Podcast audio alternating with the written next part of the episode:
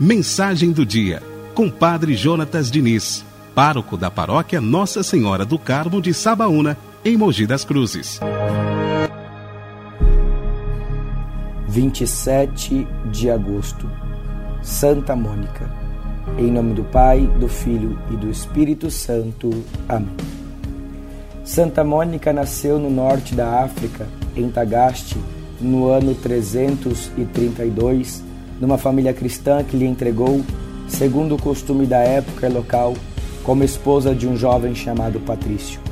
Como cristã exemplar que era, Mônica preocupava-se com a conversão de sua família.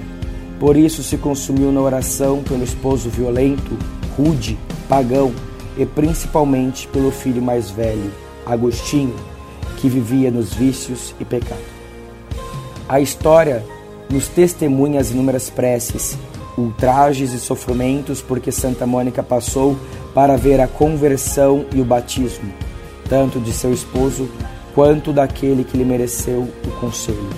Continua a rezar, pois é impossível que se perca um filho de tantas lágrimas.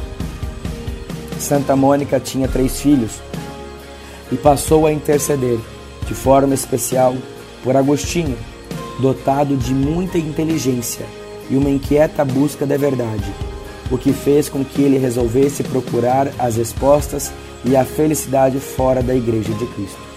Por isso se envolveu em meias verdades e muitas mentiras.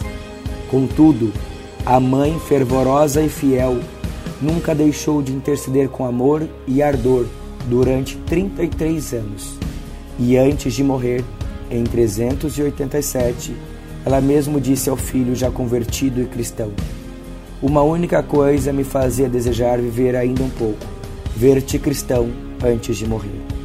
Por esta razão, o filho Santo Agostinho, que se tornara bispo e doutor da igreja, pôde escrever: Ela me gerou, seja na sua carne, para que eu viesse à luz do tempo, seja com o seu coração, para que eu nascesse à luz da eternidade.